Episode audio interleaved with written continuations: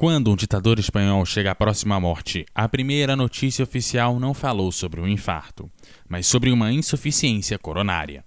Era o princípio do fim. E isso é uma história de rádio.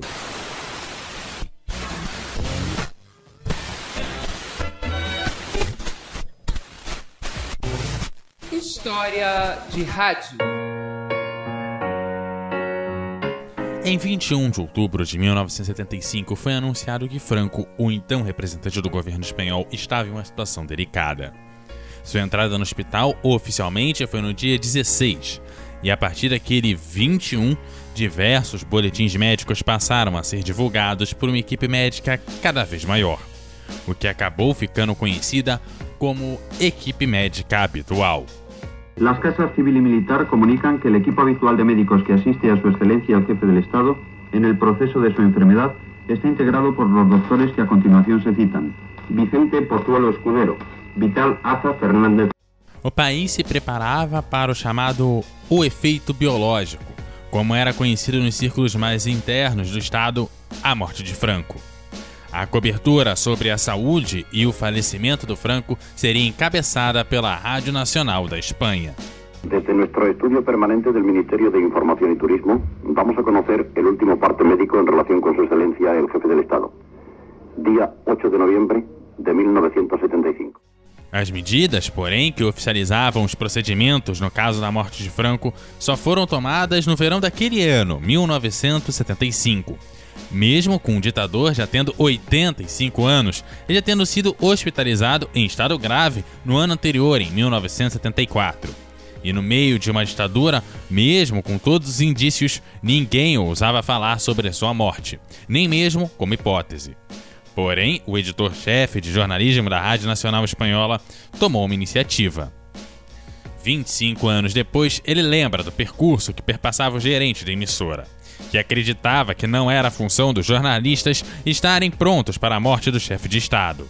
Porém, acabaram convencendo o gerente, pois era de cargo da Rádio Nacional uma cadeia que juntava todas as emissoras, que deveria contar toda a trajetória do Franco, além de noticiar o seu falecimento.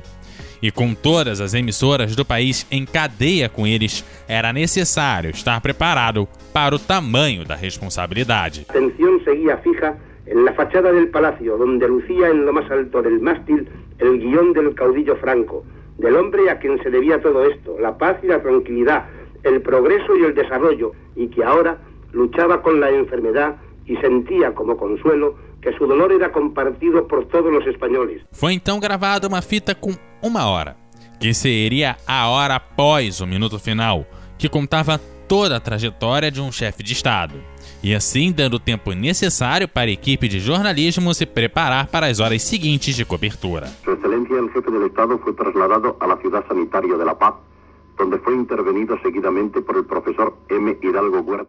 A Rádio Nacional informava diariamente sobre a situação de saúde de Franco e os seus membros sabiam da responsabilidade. Foi no dia 20 de novembro de 1975, por volta das quatro e meia da tarde, que chegou o comunicado informando que o Franco teria chegado no estágio final. E com os jornalistas compreendendo que esse era o comunicado de que a vida dele teria chegado ao fim, travaram uma batalha com gerentes da rede para anunciar. A batalha acabou sendo vencida pelos gerentes, que fizeram os jornalistas esperarem até mesmo o final da rede nacional das 18 horas, quando tradicionalmente todas as rádios entravam em cadeia, para finalmente dar a notícia ao povo espanhol às 18 horas e 13 minutos.